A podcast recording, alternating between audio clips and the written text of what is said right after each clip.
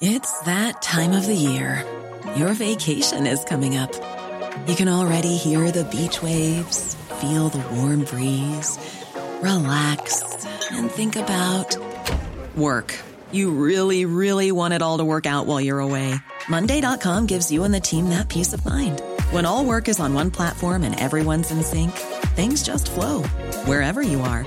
Tap the banner to go to Monday.com.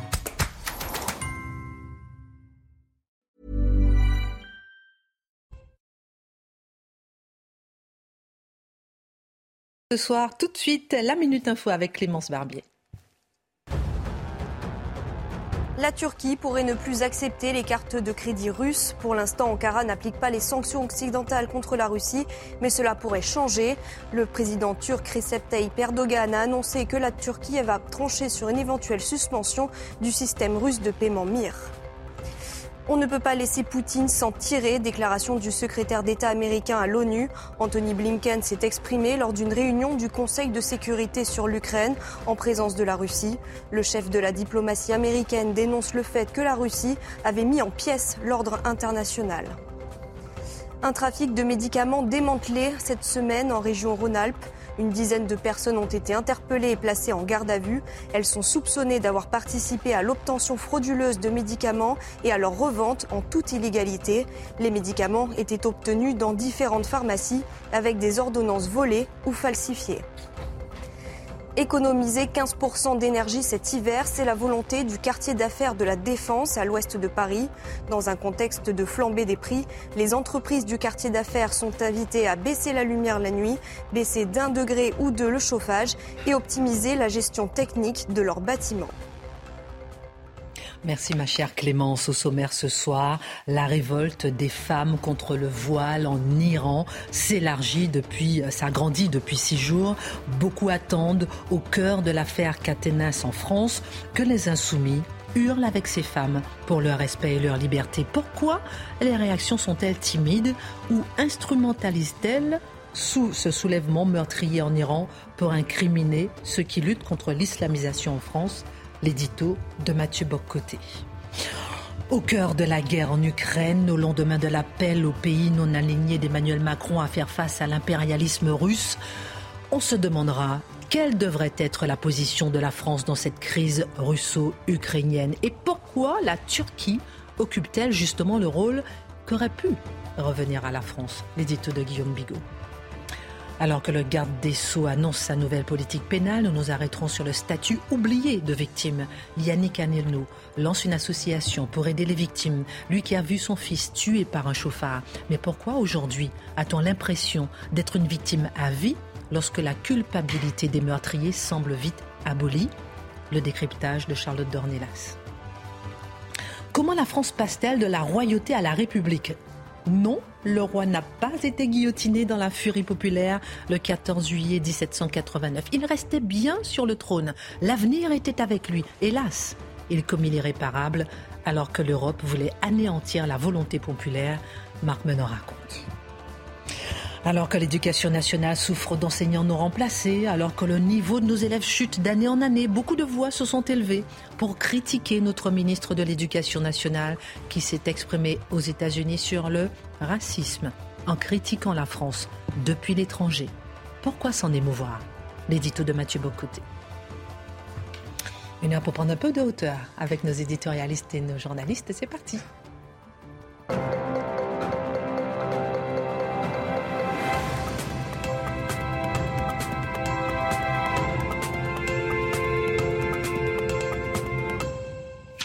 Alors, comment allez-vous ce soir? Mais toujours bien. Très bien. J'ai mangé du chocolat en régie. Oh Beaucoup les là. techniciens de la régie, merci d'avoir partagé Oh, le bah, chocolat. bah. Mais quand même, arrêtez d'être un peu hygiéniste. On peut quand même avoir un peu de douceur avant d'entrer dans le, Bah, bah, le- pour la le- douceur, le dur de d'accord, mais il y a l'actualité. il y, a douceur et douceur. Oui, mais quand même. Le puritanisme de Marc Oui, Menon franchement. m'inquiète. Oh Vive le banquet. là. Ah, va très bien, il va très bien. Guillaume, ravi de vous revoir avec nous ce soir aussi. Ravi, moi Mais- aussi. Ravi. Mais on va commencer avec Mathieu. Ça va, la pochette va bien, la cravate va bien, tout est en place. J'espère. J'espère. Vous dire. Vous êtes toujours exceptionnel, impeccable. Et vous aussi. Et vous aussi. Essayons d'être à votre hauteur. La révolte en Iran, mon cher Mathieu, ne faiblit pas depuis six jours maintenant. Plusieurs personnes ont été tuées pour avoir protesté contre la mort de Massa Amini, qui avait porté un voile inapproprié.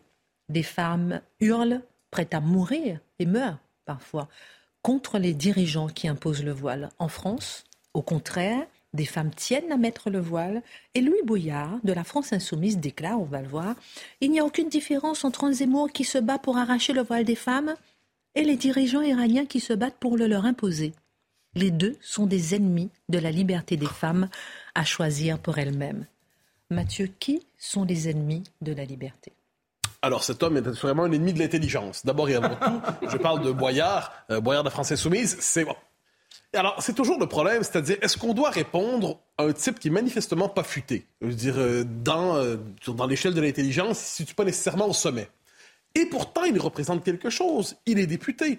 Et pourtant, il représente quelque chose parce que son argument, son argument est un argument très, très, très souvent entendu euh, lorsqu'on parle de la question du voile, hein, il est répété, répété. Des deux côtés de l'Atlantique, soit dit en passant, je me permets parce que j'ai regardé un peu, euh, est-ce qu'on entend cet argument partout? Je vous donne un argument d'une universitaire montréalaise sur cette question, euh, une professeure de sociologie évidemment. Si vous êtes incapable d'être solidaire avec la résistance iranienne sans tomber dans l'islamophobie, c'est que vous ne comprenez rien au fait qu'imposer le hijab et l'interdire, c'est du pareil au même. Vous ne comprenez rien au fascisme et votre mécompréhension est un danger. Imposer et l'interdire, c'est pareil. Donc cet argument, il est partout présent, il s'est normalisé. Et comme je dis, on a une forme d'hésitation parce que c'est un argument fondamentalement bête. Mais puisque c'est un argument bête qui s'est non seulement normalisé, mais banalisé, et qui est présenté comme tous comme la fine fleur de l'esprit sophistiqué, eh bien, nous sommes obligés d'y répondre comme s'il s'agissait d'un argument théorisé par un philosophe. Alors, il y a plusieurs points qu'on doit aborder à travers ça. Premièrement, c'est un argument qui vient abolir la culture, tout simplement. Je dirais même abolir la civilisation. Parce que la question du voile ne se pose pas partout de la même manière. Et ce qu'on oublie souvent, c'est que la culture de l'individu, la civilisation de la personne, la culture qui a accouché de la figure de l'individu libre de lui-même, capable de faire des choix pour lui-même, c'est la civilisation occidentale pour l'essentiel. Donc il y a un arrière-fond culturel qui fait en sorte que des codes comme le voile ici nous heurtent. Des codes comme le voile viennent frapper notre intimité, viennent frapper, je dirais, nos, premiers plis philosophiques. Pourquoi? Parce que c'est un symbole qu'on comprend tout de suite, immédiatement, comme, non seulement comme communautaire, mais régressif, mais d'assignation identitaire, et plus encore, j'y reviendrai, comme symbole de conquête. Mais j'y reviens, donc l'argument ne tient pas parce que de l'autre côté, lorsqu'il s'impose en Iran notamment, mais pas seulement, parce qu'il y a une extension de l'Iran, ou à tout le moins une extension du monde islamiste, qui s'appelle Roubaix, par exemple, ou qui s'appelle Bruxelles, eh bien, lorsqu'il s'impose là, c'est un symbole communautaire, c'est un symbole qui nie l'individualité.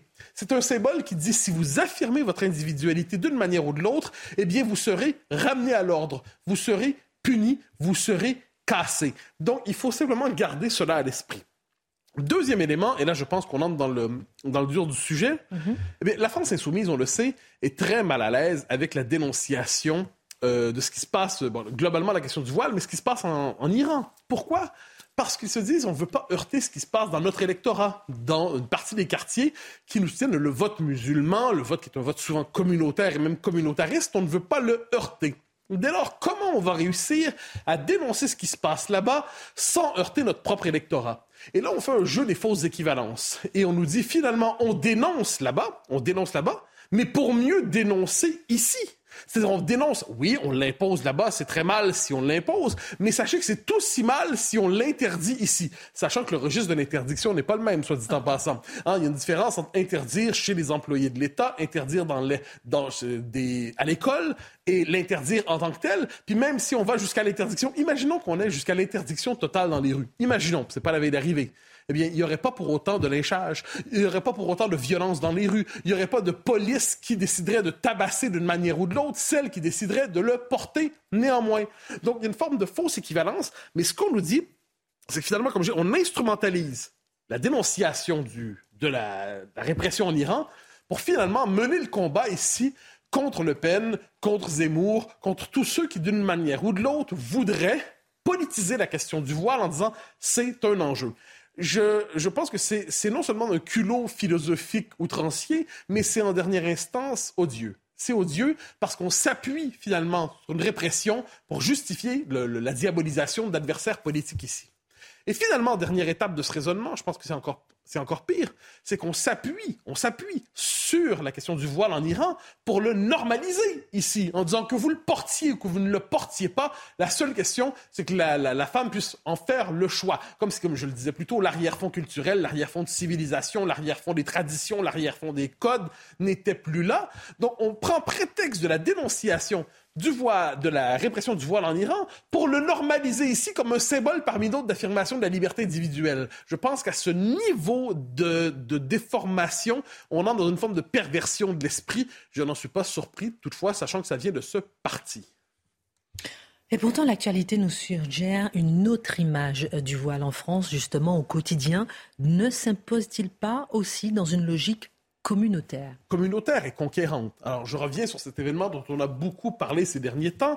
Cette jeune femme qui voulait porter son voile, euh, c'est à Paris d'ailleurs, je ne me trompe pas dans le marais, voulait le porter dans une sortie scolaire. Et là, la professeure dit non, désolé, vous ne pouvez pas le porter dans la sortie scolaire parce que la sortie scolaire, c'est une extension du périmètre de l'école. Elle appelle son frère, on en a parlé sur cette chaîne, et réponse, réponse, mais le frère dit finalement, je vais, je vais vous défoncer si vous demandez à ma sœur d'enlever son voile. À l'enseignante. Oui, bien sûr. Et là, c'est intéressant, parce que ce qu'on voit ici, c'est que manifestement, la question du voile est fondamentalement politique. Elle est fondamentalement politique. Et lorsque la société, lorsque les autorités légitimes du pays, lorsque ceux qui portent les codes de la culture du pays rappellent que ce voile pose problème à tout le monde à certains espaces, ça devient un enjeu de tension intercommunautaire. Donc, il y a une dimension communautaire en tant que telle.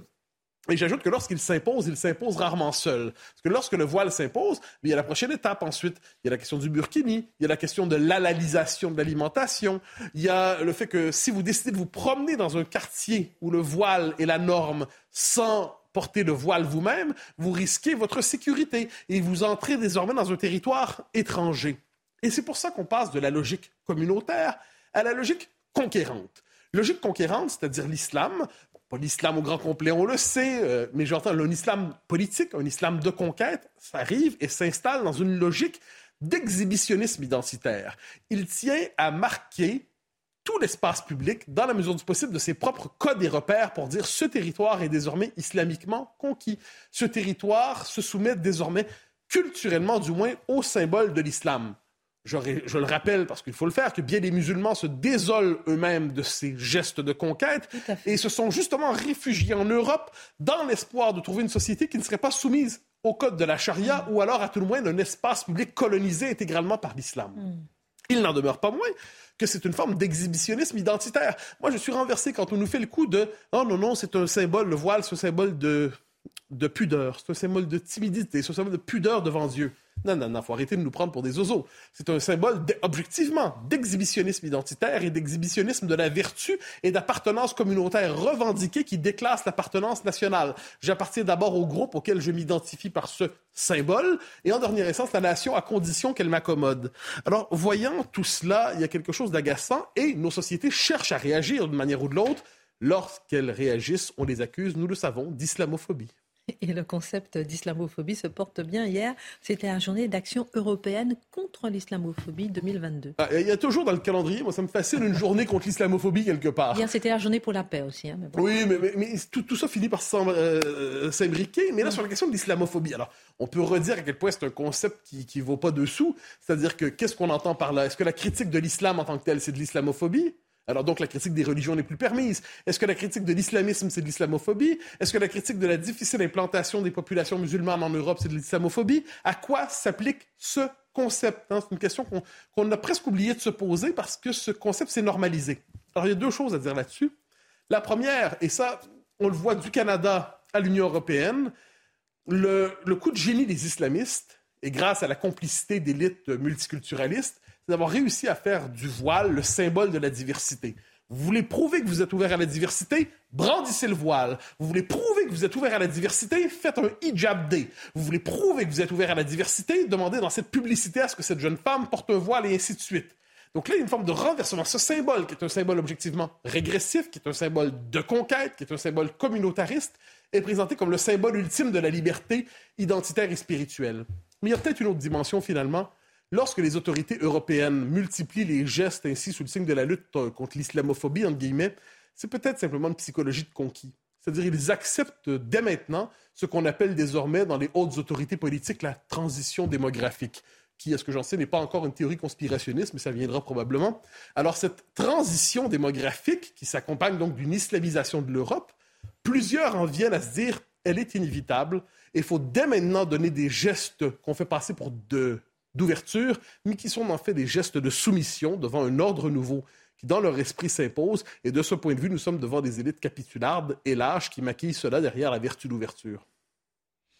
Guillaume Bigot, quel regard vous portez euh, sur ce double discours entre, de, par exemple, la France insoumise, notamment sur ce qui se passe en Iran et sur ce qui se passe en France?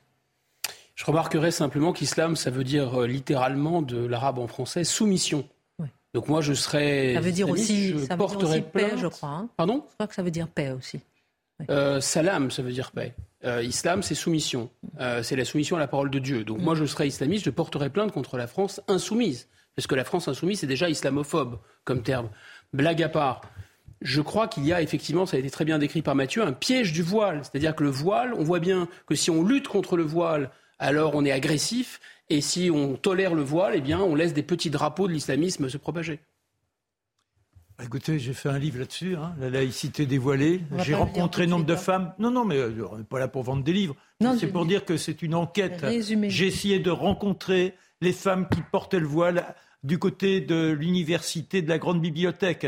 Vouloir leur parler seul, c'était non, parce que euh, décidaient que dans le rapport aux hommes, il devait y avoir une certaine distance.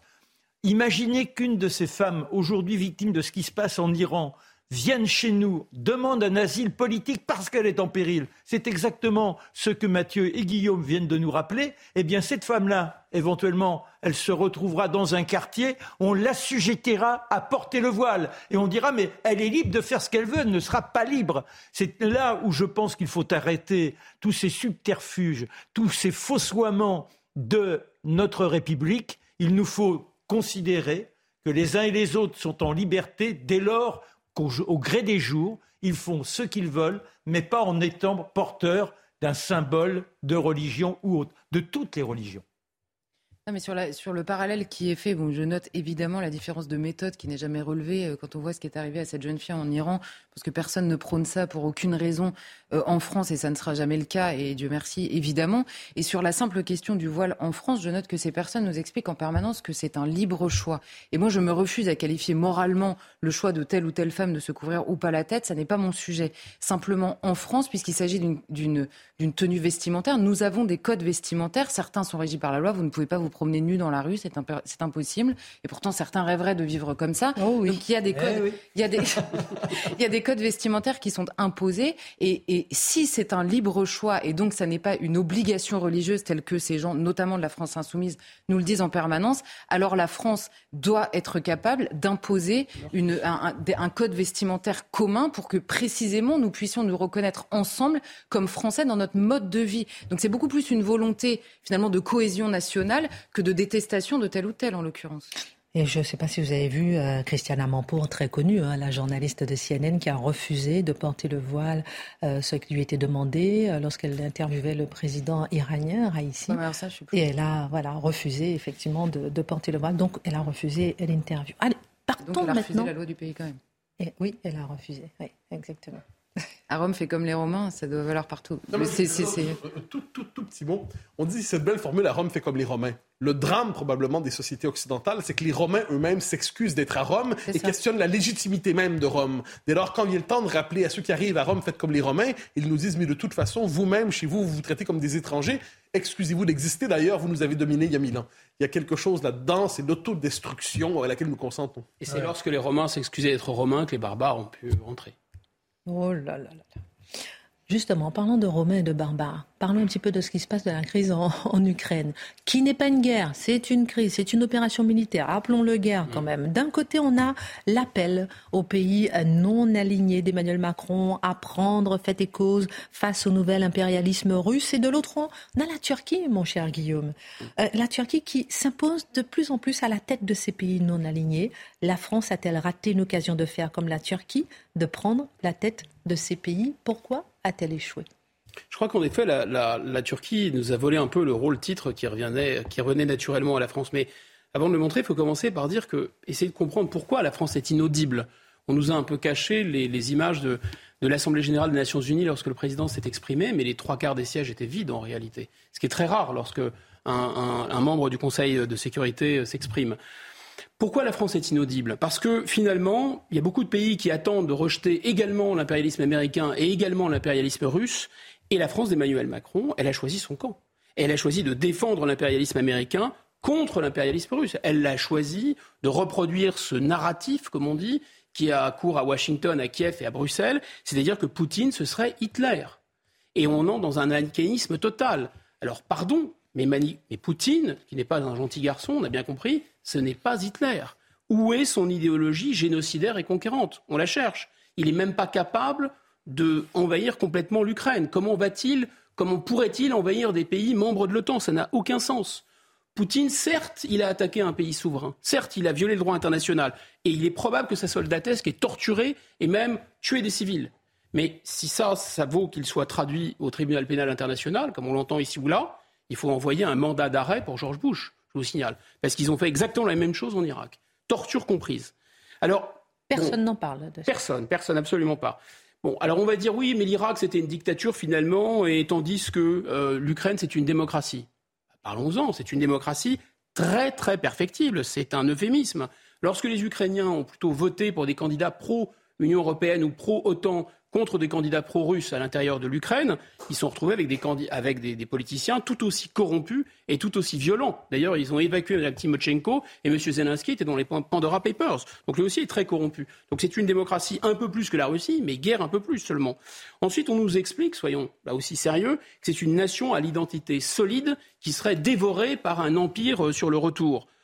Sortir du manichéisme, c'est beaucoup plus compliqué que ça. D'abord, c'est une nation récente qui n'existait pas avant 1991. Ensuite, quoi qu'on en pense, c'est tout de même le berceau de la Russie. Ensuite, si l'Est de l'Ukraine n'est assurément pas russe, en tout cas, le reste de l'Ukraine a montré qu'il y avait des pro-russes et des pro-occidents à l'intérieur. Il y a eu une alternance hein, depuis 1991, ça existe, il ne faut pas être dans le manichéisme. Donc cette histoire n'est pas un western qui oppose des bons ou des méchants. Cette histoire, c'est davantage une tragédie grecque dans laquelle la victime s'appelle effectivement l'Ukraine, victime de la prédation et de l'impérialisme russe, c'est évident, mais également victime de l'impérialisme américain. Ce sont les États-Unis qui ont agité le chiffon rouge de l'OTAN constamment. Ce sont les États-Unis qui ont déversé des milliards de dollars, y compris pour fomenter des troubles à l'intérieur de l'Ukraine, qu'on ne nous prenne pas pour des ravis de la crèche. C'est évidemment les États-Unis qui ont exercé une pression sur Kiev pour qu'il n'applique pas les accords de Minsk dont nous étions garants. Et Biden, jusqu'à la fin, Biden a joué un rôle plus que trouble. Il a dit, écoutez, ils vont attaquer, mais évidemment, nous ne ferons rien. Qu'est-ce que c'est sinon un chèque en blanc qui était donné à la Russie? Donc oui, je pense que la situation est beaucoup plus complexe que ça. Et tant que nous ne sortons pas de, cette, de ce manichéisme, effectivement, nous serons inaudibles. Mais alors, est-ce qu'il fallait ou pas appliquer les sanctions à la Russie et aider militairement l'Ukraine? D'abord, pour commencer, pourquoi choisir? Pourquoi on nous présente les sanctions et l'aide militaire à l'Ukraine comme un package c'est complètement fou. La Turquie a montré qu'il est possible d'aider militairement l'Ukraine sans appliquer les sanctions. Alors pourquoi la Turquie n'a pas appliqué les sanctions Et elle a très bien fait? Un, parce que les sanctions sont toujours inefficaces contre les États autoritaires. On l'a vu en Irak, on l'a vu en Iran, on l'a vu à Cuba, on l'a vu en Corée. Souvent, ce sont les peuples qui trinquent en réalité et voir qu'ils soutiennent leurs dirigeants. Elles, sont, elles étaient inefficaces, ces sanctions, pour protéger Kiev. Là, on l'a vu, ça n'a pas du tout empêché les Russes d'attaquer et de bombarder. Et enfin, surtout parce que c'était des auto-sanctions. Alors, si à l'intérieur de l'Union européenne, il y a des gens qui sont trop serviles pour résister aux États-Unis, si l'Allemagne, par exemple, veut s'infliger à elle-même de se priver d'un gaz russe bon marché, mais grand bien lui fasse. Je vais vous dire quelque chose qui va choquer tout le monde, mais qu'importe. Doucement, doucement, attention. Moi, je pense que c'est effectivement très mauvais pour les entreprises allemandes, mais c'est très bon pour les entreprises françaises. C'est parfait pour le commerce extérieur français. Plus l'Allemagne est faible économiquement, plus la France va être forte économiquement en réalité dans cette affaire. Voilà, donc il faut, il faut dire les choses. C'est toujours ça de prix par rapport au sponsoring de la réunification et d'une monnaie très, très évaluée qui a permis à l'Allemagne de dégager des excédents énormes. C'est toujours ça de prix et de rembourser pour nos chômeurs. Deuxième chose, l'aide militaire. La Turquie, là encore, montre la voie. La Turquie a aidé militairement l'Ukraine. Je pense qu'elle a bien fait. Je pense qu'en matière d'équilibre des forces, il fallait permettre à l'Ukraine de se défendre. Mais attention, la Turquie, elle a vendu des drones à l'Ukraine. Elle ne les a pas donnés. Les canons César, ils coûtent 5 euh, millions d'euros pièce. On en a donné 18. Je pense, on va dire oui, mais c'est très cynique. Excusez-moi, les États ont des intérêts, comme disait le général de Gaulle, n'ont pas d'amis.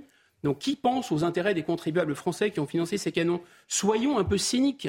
D'ailleurs, comme les États-Unis ont décidé d'aider à fond perdu euh, l'effort de guerre ukrainien, je pense que ce serait très bien que le contribuable du Dakota ou de la Californie finance les canons César français, puisque ce n'est pas les Ukrainiens qui les auraient payés, ce sont les Américains finalement. Donc je pense que cette histoire montre que nous ne défendons plus en fait nos intérêts pour commencer. Comment nous la France, nous les Français Oui, mais alors nous ne défendons plus nos intérêts. Et c'est là où ça nous intéresse de savoir ce qu'on pourrait ça faire. Pas. Non, non, mais non, mais arriver quand même au bout du bout. Mais qu'est-ce qu'on peut faire pour défendre nos intérêts dans une crise comme celle-ci? On marque une pause et vous répondez, si vous voulez bien, à cette question. Quel rôle on peut jouer dans cette crise russo-ukrainienne? Et est-ce que l'Union européenne peut nous aider ou pas? On, en parle. À tout de suite. Retour sur le plateau de Face à l'info avant de revenir sur le rôle de la France dans la crise ukrainienne. Quelle pourrait jouer, qu'elle devrait jouer? On en parle tout à l'heure avec Guillaume Bigot. Tout de suite la Minute Info. À l'ONU, Sergei Lavrov rejette les accusations occidentales concernant la guerre en Ukraine. Le ministre russe des Affaires étrangères a affirmé Kiev doit son impunité à ses partenaires occidentaux. Déclaration faite devant ses homologues, dont l'Ukrainien, lors de cette réunion spéciale du Conseil de sécurité de l'ONU. L'Allemagne se dit prête à accueillir des déserteurs de l'armée russe menacés de graves répressions, a précisé la ministre allemande de l'Intérieur au lendemain de l'annonce de mobilisation de réservistes russes pour combattre en Ukraine. Les Russes tentent de fuir leur pays. Vous le voyez sur ces images, des centaines de véhicules se dirigent en direction de la frontière géorgienne. L'indemnisation des pompiers volontaires va être revalorisée d'environ 3,5% dès le mois d'octobre. C'est ce que réclamaient les soldats du feu particulièrement sollicités cet été sur les incendies de forêt. C'est une reconnaissance de l'engagement et du contexte historique, a réagi Grégory Allion, le président de la Fédération nationale des sapeurs-pompiers de France. Guillaume Bigot, la France est dans l'Union européenne elle n'a pas les moyens de cette indépendance toute seule. On parle effectivement de son rôle dans cette guerre, dans cette crise russo-ukrainienne. Il y a un paradoxe euh, savoureux ou, assez accablant, c'est que finalement on nous explique que sans l'Union européenne, on n'est plus grand-chose mhm. et que c'est un démultiplicateur de puissance. Mhm. Or, on se rend compte dans cet exemple précis que c'est parce que nous sommes à l'intérieur de l'Union européenne que nous sommes contraints d'obéir à Washington, en tout cas de nous aligner sur la politique euh, otanienne. Et là, il y a quand même un paradoxe extraordinaire parce qu'on nous expliquait que c'est parce qu'on avait besoin euh, d'un surcroît de puissance. C'est finalement euh, la cause, pour ne pas dire le prétexte, de notre effacement politique. Et je pense que depuis 30 ans, on attend la puissance européenne comme on attend Godot. Elle ne risque pas de venir. Et on nous dit pourquoi il faut passer par l'Europe, par l'échelon européen, parce que nous sommes trop petits. Et là où c'est fantastique, c'est qu'on voit que la Turquie, la Turquie, c'est-à-dire un quart du produit intérieur brut français. La Turquie, c'est-à-dire un cinquième de l'armée française. La Turquie, c'est-à-dire qui n'est pas une puissance nucléaire. La Turquie, c'est-à-dire qui n'est pas membre du Conseil de sécurité des Nations Unies. La Turquie, c'est-à-dire qu'il y a beaucoup moins de turcophones qu'il y a de francophones dans le monde. La Turquie est capable d'avoir une voix qui est écoutée des États-Unis, qui est écoutée de la Russie, qui est écoutée de la Chine, qui est écoutée de l'Inde. Et de l'Afrique et de l'Afrique et des pays d'Amérique centrale. Parce que la plupart des États du monde n'ont pas envie de l'impérialisme, ni chinois, ni russe, ni américain. Le monde entier attend la France, il y a un boulevard pour nous. Et qu'est-ce qu'on fait? On se met en cette espèce de petite coquille grotesque, cette espèce d'épate de maison de retraite de l'histoire, à attendre qu'on soit puissants ensemble. Mais évidemment, c'est une machine à renoncer à tout, c'est une machine à obéir, c'est une niche. On est dans la niche et on a donné la laisse à Biden. C'est ça la réalité en fait. Et là, je pense que la comparaison avec la Turquie est extrêmement frappante. La Turquie, en fait, nous a volé ce rôle de chef des non-alignés, de pays qui, je rappelle, tout en étant membre de l'OTAN, tout en étant alliés des États-Unis, général de Gaulle, dans les cas de crise très forte, il était du côté des États-Unis, il savait où il habitait. La France doit savoir qu'elle est solidaire euh, de ses alliés et des démocraties. Ce n'est pas le sujet. Mais simplement, les intérêts de la France ne sont pas les intérêts de l'Allemagne, ne sont pas les intérêts des États-Unis, etc. Et donc, on a bien évidemment une voix dans le monde, une puissance dans le monde, et c'est précisément l'Union européenne qui nous empêche de l'exprimer. Comme disait, parce que l'Union européenne, qu'est-ce que c'est? C'est s'attacher les uns aux autres pour mieux s'attacher ensuite à Washington aujourd'hui et peut-être demain à Pékin.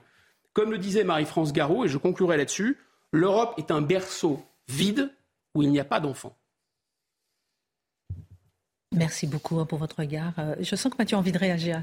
Euh, la critique, de l'Union européenne, absolument. Mhm. Ensuite, je ne, suis pas, je ne suis pas convaincu de l'inexistence de la nation ukrainienne. Oui, mais, mais pour, ce qui, est de la critique de l'Empire européen, les empires supranationaux ne m'inspirent, euh, rarement de bons sentiments, et il en est de même de l'UE. J'ajouterai un point sur la nation ukrainienne. Je pense qu'il faut, si on compare avec l'Alsace-Lorraine, c'est un exemple éclairant à deux, à deux titres. D'abord parce que les Alsaciens sont de culture et de langue allemande, et pour autant, ils ont voulu être français et pas allemands. Et on peut très bien comprendre que des, Russes ukrainiens aient envie d'être ukrainiens et pas russes. Ça se respecte. Et une identité, ce n'est pas seulement une appartenance à un passé ou à une, une langue, c'est aussi une volonté politique. Et le deuxième point, c'est que par contre, du côté russe, on peut aussi comprendre que pour eux, ce sont les provinces perdues. Que pour eux, évidemment, c'est leur Alsace-Lorraine, l'Ukraine. En tout cas, c'est vrai que je suis assez interpellée par ce que vous disiez sur la Turquie, comment on voit, comment le président turc s'est imposé comme acteur majeur de la scène mondiale en Syrie, en Libye, en Arménie, quel que soit le conflit. Recep Erdogan détient la clé, la solution. Et en deux décennies, il a remis le pays, la Turquie, sur la scène internationale. À méditer, à méditer. À méditer, une seconde, c'est l'Amérique sauveur du monde, le Zorro, euh, le prince de la liberté. Ils sont intervenus très tard durant la guerre de 40. Ils n'étaient pas du tout du côté du général de Gaulle jusqu'à la libération. Donc ce sont des éléments comme ça, ce qu'ils ont pratiqué en Amérique du Sud. Et eux, leur désir, c'est d'imposer leur logique mhm. d'impérialisme financier. Éric Dupont-Moretti annonce sa nouvelle politique pénale et on verra avec vous, Charlotte, s'il y a une prise de conscience de la place scandaleuse qu'a aujourd'hui la victime dans la chaîne pénale. Et justement, parlant du statut de victime, Yannick Aleno lance une association de soutien aux victimes. Pourquoi? Le 8 mai dernier, son fils Antoine est décédé, percuté par un chauffard ivre qui venait de voler une voiture et roulait sans permis. Charlotte, en quoi ce coup de projecteur sur les victimes est-il capital? C'est vrai que Yannick Aleno, euh, chef trois étoiles euh, connu euh, de, tous, je ne sais pas, mais de beaucoup de gens, a perdu son fils et il a décidé avec la mère d'Antoine, donc lui, la mère d'Antoine et le frère d'Antoine, Thomas Aleno, ils ont décidé ensemble de créer une association. Ça fait seulement quatre mois que Antoine est mort et ils ont décidé de créer cette association en soutien aux familles des victimes de moins de 25 ans, puisque euh, leur fils, en l'occurrence, en avait 24 quand il est mort, et en disant à la fois les morts, euh, les jeunes qui sont morts euh, de morts, comment dire, accidentellement, de, non mais routière, parce que ah oui, Yannick Aleno conteste lui-même le terme d'accident. Il dit c'est mhm. extrêmement violent, puisque à partir du moment où vous volez une voiture, vous êtes ivre, vous roulez sans permis, c'est-à-dire qu'il vous a déjà été enlevé. Est-ce qu'on peut réellement parler d'accident? Je comprends que le père se pose extrêmement légitimement cette question. Vous savez, c'est tout toute la question de la qualification au tribunal et c'est évidemment ce qui sera euh, discuté mais surtout ce qu'il a touché. Alors moi, j'ai trouvé sa phrase absolument magnifique et son engagement, je le trouve franchement beau et c'est pour ça que j'avais envie d'en parler parce que il a dit lui-même, je veux me servir de ma notoriété pour le bien commun en France. À l'heure où tout le monde se déclare peu à peu et 15 fois par jour victime de ci, de ça, et une victimisation extrêmement peu légitime la plupart du temps. Vous avez là un père qui est une réelle victime, qui est à la tête d'une famille, qui a souffert le martyr et, qui, a perdu un fils euh, pour des raisons atroces, et qui décide non pas d'aller demander euh, des comptes à l'État euh, sur telle et telle chose, mais bien d'essayer par la réunification de toutes ces familles de vraies victimes qui souffrent le martyr, à la fois d'avoir une existence et de contraindre, entre guillemets, l'État c'est-à-dire de proposer des solutions, de valoriser celles euh, qui fonctionnent dans certains endroits et surtout d'accompagner, et c'est extrêmement important, ils le disent, euh, ils le disent beaucoup, d'accompagner les familles des victimes. Yannick Aleno le dit lui-même, il a dit vous basculez dans un monde dont vous ignorez tout, évidemment par la souffrance de la perte d'un enfant, c'est la première chose, mais surtout par la déshumanisation qui accompagne le parcours d'une victime, à la fois euh, au moment où vous récupérez votre enfant, il dit vous arrivez à l'institut médico-légal, personne ne fait vraiment attention, vous voyez votre enfant à travers une vitre. il dit moi j'ai eu la chance parce que j'avais des relais de récupérer le, le, corps de mon fils assez rapidement. Il y a des familles qui attendent trois semaines parce que les autopsies s'ajoutent aux autopsies. On ne sait même pas franchement dans certains cas exactement pourquoi. Quand vous avez été renversé par une voiture, je ne sais pas très bien ce que l'autopsie de la victime va révéler de, de, de l'accident lui-même. Et donc c'est vraiment ce parcours-là et les témoignages des familles de victimes. Et il dit lui-même à la fin, cette association a pour but à la fois d'aider financièrement, psychologiquement et juridiquement les familles, parce que lui avait la chance, entre guillemets, dans ses restaurants, d'avoir beaucoup de gens qui ont, qui ont fait ces démarches-là. Et il veut aider les familles à les faire, mais également à avoir cette place et à pouvoir porter la voix de ses victimes. Et il dit lui-même, et, et ça, ça, ça plaira à Mathieu qui en parle souvent ici, il dit on ne peut plus continuer ces familles à être de manière individuelle, simplement des faits divers qui font trois lignes dans un journal euh, euh, chaque jour, voire plusieurs fois par jour dans ce pays. Il dit ces enfants-là meurent tous les jours dans le pays, que ce soit de morts violentes, agressés, que ce soit euh, en mourant avec une voiture. Et il a donc décidé de mettre, non pas de, de s'attarder simplement sur ce drame, mais de mettre sa colère au service de toutes les familles de victimes qui, il le dit lui-même, n'ont pas, entre guillemets, la chance qu'il a, c'est-à-dire la notoriété, l'accompagnement, les gens qu'il a autour de lui, chance évidemment dans son atroce malchance, hein, qu'on comprenne bien, euh, mais, d'avoir un entourage et un entourage solide. Je trouve ça franchement admirable et je, je, lui dis euh, à travers là, à lui, à sa femme, enfin à la mère d'Antoine et à, son frère, toute mon admiration, vraiment. Et je m'associe à vous. Le même jour, le garde des Sceaux, Eric Dupont-Moretti, annonçait sa nouvelle politique pénale. Que faut-il justement retenir, notamment sur ce sujet? Alors c'est vrai qu'on parle souvent de la politique pénale et, de la politique pénale qui est un peu sans vision en France depuis des années. Il se trouve qu'Éric Dupont-Moretti a sorti une circulaire, en effet, il y a deux jours, dans lequel il développe pour une fois, vraiment une politique pénale avec une très claire vision de ce qu'il veut faire, c'est-à-dire de ce qu'il veut poursuivre. Alors évidemment, la question qui lui a été posée, c'est quand tout est prioritaire, qu'est-ce qu'il est vraiment? Parce qu'il déroule en effet euh, euh, plusieurs priorités, mais qui sont de fait, et quand on lit la chose, on se dit, en effet, tout cela est prioritaire. Il demande euh, le trafic de drogue. Alors les rodéos, il s'attarde justement sur la confiscation, comment est-ce qu'on peut parfaire ce système-là, la question des violences familiales, de la cybercriminalité, du terrorisme, et surtout, ce qu'il y a d'intéressant dans, dans cette circulaire, c'est qu'il coordonne, on va dire, tous ces délits ou ces crimes et il, explique en quoi les uns nourrissent les autres et pourquoi la petite délinquance est évidemment une conséquence de la grande délinquance, pourquoi il faut lutter contre les deux. Il y a clairement un, un état des lieux et une vision qui est vraiment intéressante dans cette circulaire. Je suis suffisamment critique d'habitude pour le souligner. J'apprécie, je note. Et il met, non, non, mais c'est vrai, il met un accent très fort sur la question de la protection des mineurs en donnant un chiffre effrayant. Je, je donnerai que celui-là dans, dans la circulaire, mais 160 000 enfants victimes de violences sexuelles chaque année en mmh. France, connues donc par la justice, et une prostitution qui pourrait concerner jusqu'à 100 000 mineurs aujourd'hui en France. Donc il demande au parquet, et, alors ça c'est également intéressant, il demande à partir des renseignements, vous savez, dans les enquêtes judiciaires qui, euh, auxquelles les parquets ont accès, de pouvoir être proactifs dans la saisine à partir des renseignements qu'ils ont sur les enquêtes. Donc il y a une claire volonté, on va dire dans la première partie de ce document, une claire volonté de faire un état des lieux lucide sur l'état de la délinquance, de la délinquance grave dans ce pays. Et il insiste, et c'est ça aussi le lien euh, euh, avec Yannick Aleno, vous savez que la question de la victime, de plus en plus, on entend des familles qui disent mais c'est pas possible. Alors évidemment, il y en a plein qui vous disent vous arrivez, vous venez d'apprendre que votre fils, par exemple, prenons cet exemple-là, vient de mourir, vous êtes là et vous avez à côté le criminel qui a droit à un psychologue, un médecin, un repas, un verre d'eau, et vous, vous arrivez, il n'y a rien. La victime n'existe pas. Et Éric Dupont-Moretti. Et parfois la piscine. Comment Et parfois la piscine. Et ah oui non c'est et, là Éric Dupont-Moretti demande une grande attention portée à la fois aux victimes dans la chaîne pénale dans une bonne explication et il insiste il faut apporter aux victimes un suivi de l'information sur les suites données à leur plainte, sur le parcours de la peine du, de, de, l'accusé et donc là du condamné en l'occurrence, la sortie de la détention, parce que les victimes parfois ne sont pas au courant quand euh, l'agresseur, le violeur euh, ou euh, l'homme qui leur a sort de prison. Donc voilà, il insiste énormément là-dessus et là j'y vois une prise de conscience qui n'existait pas ces dernières années. Alors, ce sont donc euh, des bonnes nouvelles, on l'a bien compris, surtout venant de, euh, de vous, et vous, vous assistez dessus. Mais est-ce qu'on peut espérer, euh, ma chère Charlotte, une restauration de la confiance dans la justice, comme l'annonce justement Eric Dupont-Moretti? Oui, parce qu'au tout début, il dit, vous savez, c'était sa grande phrase, la restauration dans la, dans la, la restauration de la confiance, dans la justice. Alors, il dit, ça fait deux ans qu'on travaille là-dessus, c'est pas encore gagné, hein, ni du côté des magistrats, ni du côté des Français. On l'a vu à plusieurs moyens. Le problème, parce qu'il y en a un malheureusement, c'est la deuxième partie de ce document euh, il y a deux choses qui sont problématiques. D'abord, il fait peser sur les procureurs une charge énorme absolument nécessaire. J'insiste, sa vision est, intéressante.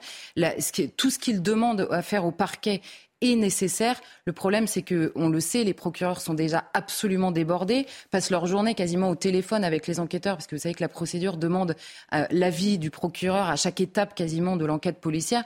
Donc ils sont pendus à leur téléphone toute la journée. On se demande comment, dans l'état actuel des moyens et du nombre de procureurs que nous avons en France, comment ils vont pouvoir mettre en application tout ça. Éric Dupond-Moretti rappelle qu'il y a une hausse du budget de la justice. C'est vrai, mais c'est parfaitement insuffisant pour réussir ça. Et la deuxième chose surtout qui me semble être la plus problématique, c'est le retour des injonctions contradictoires qui sont faites en l'occurrence au parquet. Vous avez une première partie qui est vraiment extrêmement euh, euh, déterminée et notamment, il le dit lui-même, il faut des peines appliquées rapidement, appliquées correctement pour que pour qu'elles soient crédibles, pour que la justice soit à nouveau crédible. Et dans sa deuxième partie, il reprend tout le dogmatisme sur la question de la prison. La prison doit rester l'exception. Les petites peines ne doivent pas faire de prison. Alors, il se cache évidemment derrière la surpopulation carcérale. Au lieu d'avoir la même détermination en disant il faut définitivement régler ce problème rapidement et non plus parler de surpopulation carcérale, mais de manque de places de prison, puisque évidemment c'est la même chose, mais c'est pas exactement le même regard. Et il continue dans cette idée que la prison doit rester l'exception, qu'il faut des alternatives à la peine. Il ne remet pas en cause la, comment dire, la politique des remises de peine. Et donc on se demande comment les magistrats s'en sortent avec ça. On leur demande d'être extrêmement fermes, sans leur donner clairement les moyens, euh, les moyens pas forcément financiers, hein, même les moyens idéologiques de l'être. Et c'est bien sûr ce qui, ce qui m'a semblé problématique, on va dire, dans la deuxième partie de ce document. Très intéressant sur ce statut de victime. Mathieu, dans un instant, il y a quelque chose qui vous gêne hein, depuis déjà deux, trois jours. Papendiaï qui a critiqué la France aux États-Unis. Là, ça vous, euh, ça vous énerve un peu et on, comprend euh, surtout. Et on va en parler euh, dans un instant avec vous. Juste avant, une page histoire, si vous voulez bien. Comment la France passe-t-elle de la royauté à la République. Alors, mon cher Marc, on a passé plusieurs jours à parler de la reine, de la royauté, et nous, on ne sait même pas comment la France est passée de la royauté à la République, et on croit que c'est justement lorsque euh, qu'il a été décapité. Euh, euh, oui, pratiquement. Et que c'est à ce moment-là qu'on a eu la République. C'est le 14 juillet 1789, et on oublie qu'il vivra jusqu'en 1792. Et suintait dans les propos ici et là de l'intérêt des Français par rapport à la reine d'Angleterre souhaitait que nous étions des nostalgiques de la royauté. Mais pourquoi a-t-on coupé la tête du roi? Alors, je dirais que dans un premier temps, ce n'était pas vraiment l'intention des belligérants, mhm. des contestataires, des, révolutionnaires. la situation se complique lorsqu'ils prennent la décision de confisquer les biens du clergé et d'assigner les prêtres à prêter serment. Alors là, le, roi dit c'est pas possible. Ça, je ne peux pas l'admettre. Mais comme il n'a pas de véritable pouvoir, il est sous l'influence de son entourage, et plutôt que de tenter de maintenir une position, il se carapate. C'est l'affaire de Varennes. Mais là encore, on peut remarquer que quand il revient cinq jours après, on l'attend à Paris. Oui, apparemment, il y a les couteaux qui sont brandis pour certains, il y a des fourches, il y a même des, des faucilles, etc. Mais on l'accueille dans un silence lugubre, un silence de funérailles, point de vocifération. Donc il n'est même pas menacé. En revanche, ce qui se passe, c'est que à l'extérieur, forcément, toutes les royautés lorgnent notre pays et se disent on ne peut pas laisser faire ça. Et il y a tous les émigrés. Et en particulier, l'armée a été presque décapitée par ceux qui ont fui, les officiers, ceux qui avaient de l'expérience. Et on a cette menace extérieure, la famine intérieure, Paris est sans dessus-dessous, on ne sait plus comment assurer le quotidien, on est dans la douleur. Alors, forcément, la rumeur, c'est l'Autrichienne, Marie-Antoinette, tout ça. ils sont en train de nous préparer des jours sordides, le sang va couler, il nous faut réagir, ça gronde de partout. Et la première manifestation où on voit le roi en situation un peu difficile, eh bien, c'est quand, euh, après la réduction de ses pouvoirs, il n'a plus que le veto suspensif, on a cette montée, parce qu'il y a cette menace qui est sur le peuple, ce peuple qui est terrorisé.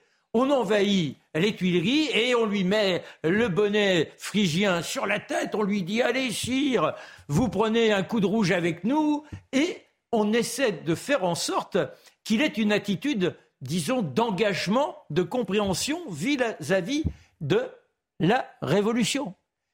Et son attitude, à la fois, ben, il est dans la soumission, il accepte de montrer qu'il n'est pas hostile en ayant les attitudes par rapport à ce qui est exigé de lui. Imaginez, c'est extrêmement douloureux, c'est même euh, d'un grand courage. Ah, mais euh, d'un autre côté, eh bien, son courage va encore plus loin parce qu'il ne cède pas. La situation dégénère tant et si bien que toujours cette peur, si on ne comprend pas ça, on ne peut pas comprendre le reste. La fin, les gens qui ne voient plus d'avenir, les révolutionnaires, bon, alors il y a les différentes euh, tendances, ceux qui sont, et ça, ça paraît étonnant, Robespierre, Danton, ils sont plutôt conciliants avec le roi. Et puis il y a les autres, comme les Cordeliers. Non, il faut la République, il faut la République. Et puis, euh, eh bien, la foule qui finit par envahir au mois d'août 1792, qui finit par envahir les Tuileries.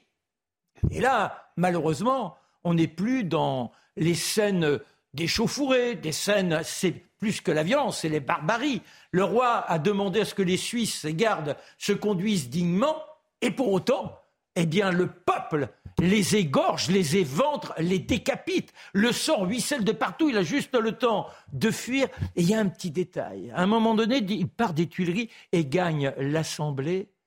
Il y a les feuilles qui tombent. Et il dit les feuilles tombent tôt cette année. Comme s'il était à la fois dans le bouleversement de la situation, mais qu'il voyait que tout était perdu. Voyez quelque chose de fataliste. Et toujours les rumeurs, l'armée a été mobilisée, il a obtenu la déclaration de la guerre, ça fait des mois maintenant. Les Girondins étaient avec lui parce que s'étaient trouvés en association, les Girondins, ils espéraient bien qu'on allait s'aimer la révolution. Et les défaites s'enchaînent, parce que je vous l'ai dit, on n'a plus d'officiers. On n'a même pas d'uniforme à donner à nos gars qui partent se battre. Alors on recule, on recule, on recule. Et la rumeur de plus en plus, on dit les Prussiens, ils sont là, les Autrichiens, ils sont là.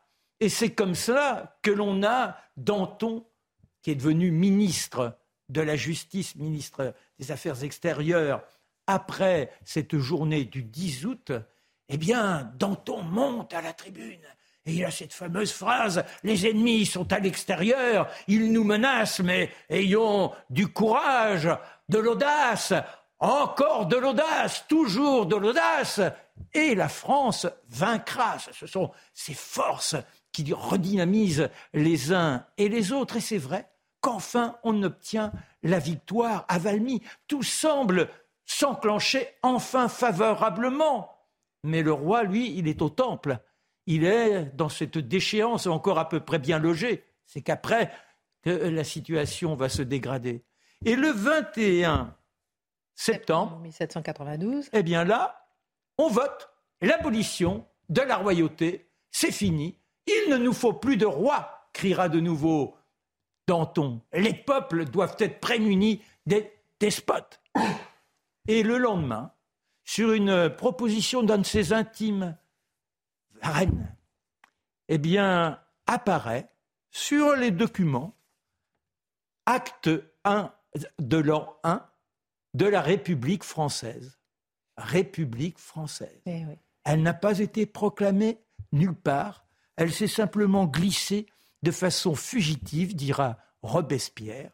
Et c'est ainsi qu'on a changé de monde et que l'on va entrer, bah, malheureusement, dans des bouleversements où la leçon n'a pas fini de, 22 septembre 1792. Et n'oublions pas la différence entre la République et la France. Comme dit Charlotte souvent, on mélange les deux.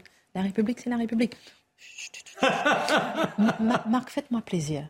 Pendant que je le lance sur sa chronique, allez me chercher votre livre sur Danton, parce qu'il faut absolument que le téléspectateur voit votre livre sur Danton. Non, non, non, non, non, je rigole pas. Honnêtement, il est exceptionnel. Il faut. Euh, je suis puni.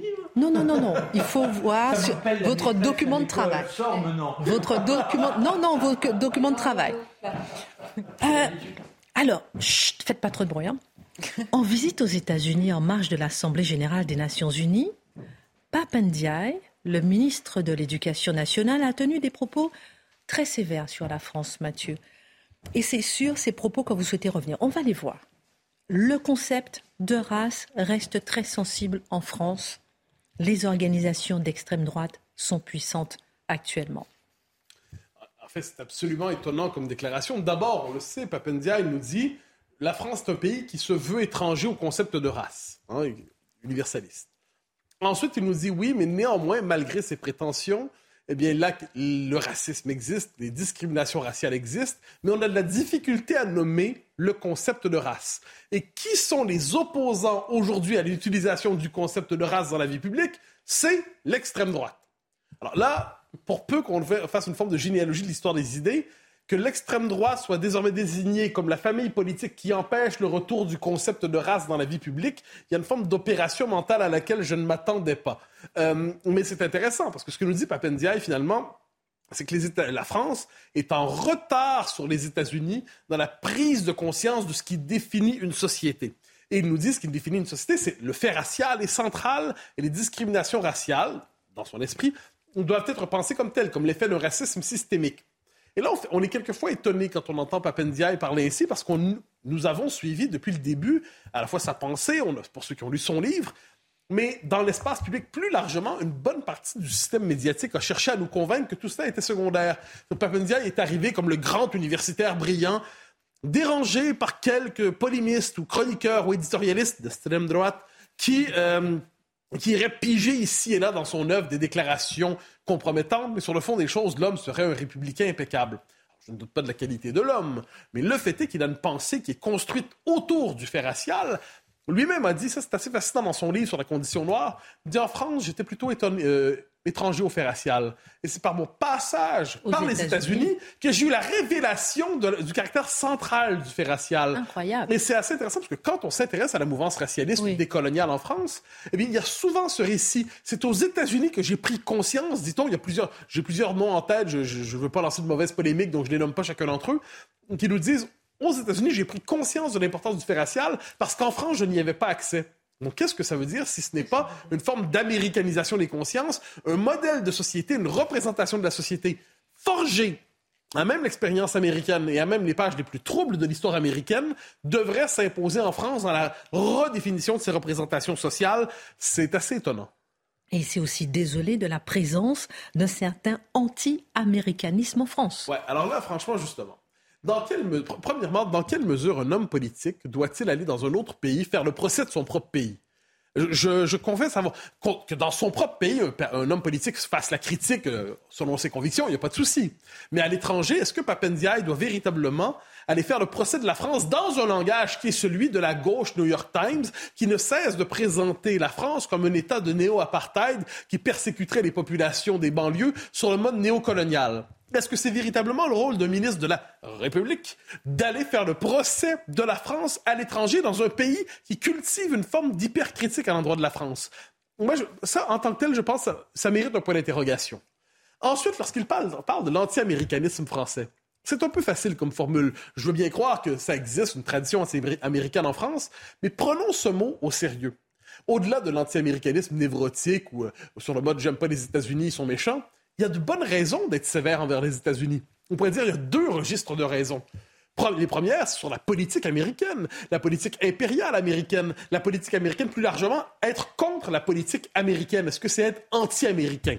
Et ensuite, envers le modèle de société américain, on peut être très sévère envers ce modèle de société non seulement très inégalitaire, on le dit souvent, mais un modèle de société fondé sur l'obsession identitaire, l'obsession raciale, un modèle de société qui, par ailleurs, déconstruit les référents identitaires, qui s'exporte partout à travers le monde ses propres névroses identitaires et idéologiques.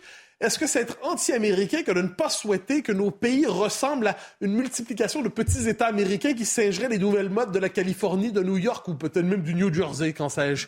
eh bien, euh, est-ce que c'est être anti-américain que de ne pas vouloir devenir américain? Le problème, c'est que Papendia, il nous dit devenir les codes américains sont les codes du progrès. On doit s'approprier le langage des États-Unis pour nommer la France. Ah Dès lors, on comprend que pour lui, pour lui, critiquer les États-Unis, c'est critiquer ce que devrait être l'avenir de la France. Et c'est étonnant de la part d'un esprit que l'on dit aussi sophistiqué. Est-ce à dire que la question du racisme ne se pose pas en France, mon cher Mathieu? Ah, bien sûr que non. premièrement, est-ce qu'elle existe sur le mode résiduel? C'est-à-dire, est-ce qu'il y a des individus racistes qui n'aiment pas euh, les Noirs, les Arabes? Faites la liste. Bien évidemment que ça existe. Ensuite, c'est donner, on quelqu'un qui dirait j'aime pas les Noirs, on dirait toi mon bonhomme tu vas payer puis avec raison parce que c'est inacceptable comme discours. Mais Papandia, il nous dit oui, mais c'est pas de ce racisme-là dont on parle. Là, le racisme systémique. Hein, le hmm. racisme, et c'est quoi le racisme systémique? Faut s'en rappeler? C'est un racisme qui se dévoilerait par simplement la disparité statistique entre les communautés identifiées par la bureaucratie diversitaire. En français, ça veut dire quoi? En, gros, si vous avez des inégalités entre des groupes identifiés par des sociologues qui veulent coller des étiquettes raciales sur les uns et les autres, vous avez un système de racisme systémique. Donc, vous n'avez pas besoin d'intention raciale, de discours racistes, tout ça. Pour peu qu'il y ait des inégalités entre les groupes, hmm. en fait, des disparités, c'est du racisme. Hmm. Mais il y a un véritable racisme militant, actif, combattant en France. C'est le racisme souvent qu'on voit chez certains gangs qui, lorsqu'ils décident de tabasser les uns les autres, disent sale français, sale blanc, et ainsi de suite. Mais ça, on nous explique que c'est pas du vrai racisme, parce que le racisme anti-blanc est une impossibilité théorique selon les sciences sociales, nous avait dit le même Papendiaï. Donc le racisme anti-blanc, entre guillemets, anti-français, entre gros guillemets, ne peut pas être nommé. Dès lors, comment peut-on le combattre? Parce que le seul racisme que l'on prétend combattre, c'est un racisme qui existe aux États-Unis, mais qui n'existe pas en France. Merci pour, pour, votre regard. On fait un petit tour de table. Guillaume Bigot, je vous vois acquiescer. Vous allez me dire votre réaction par rapport à cet édito. Mon ami Marc Menon va nous montrer son livre de Danton. Je vous dis pas, Yves, ça vaut le détour, mais tout de suite la Minute Info. Respirez avant de voir le livre de Marc Menon. 10 000 volontaires ont demandé à être mobilisés en Ukraine ces dernières 24 heures. Une annonce de l'état-major russe après la première journée de mobilisation. Hier, Vladimir Poutine a annoncé une mobilisation partielle. Elle concerne 300 000 réservistes avec une expérience militaire. Mais de nombreux Russes redoutent une mobilisation plus massive. Plus de 1300 personnes ont été arrêtées dans le pays lors de manifestations. Le Royaume-Uni enregistre plus de 30 000 traversées illégales de la Manche en 2022, à trois mois de la fin de l'année. Ce chiffre est d'ores et déjà plus élevé que le total des traversées effectuées l'an passé. Ces dangereuses traversées se sont multipliées depuis 2018 face au verrouillage du port de Calais et du tunnel sous la Manche. Elles restent un point de crispation majeur entre le Royaume-Uni et son voisin français.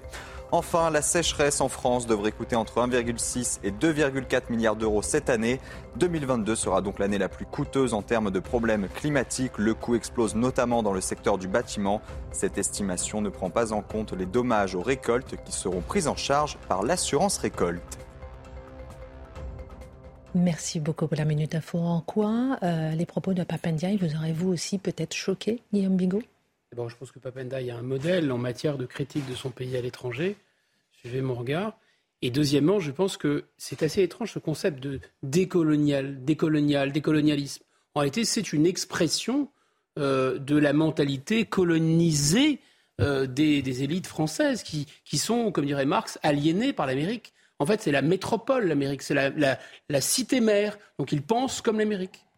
Oui, je veux dire, s'il faut se décoloniser à tout prix, eh bien, je pense que fondamentalement, les autres pays occidentaux ont tout intérêt à se désaméricaniser pour se décoloniser mentalement. Ce serait une décolonisation bienvenue, celle-là, et en plus, elle correspondrait à une réalité. Merci beaucoup. Euh, juste avant de terminer cette émission, je vais quand même vous montrer le livre de Marc Menon. Il l'a depuis 20 ans. Regardez comment il, le connaît par cœur. Danton. Voilà comment Marc Menon travaille sur son livre. Il est annoté, il est corné. Allez, fin de cette édition. Tout de suite, Pascal Pro. On part.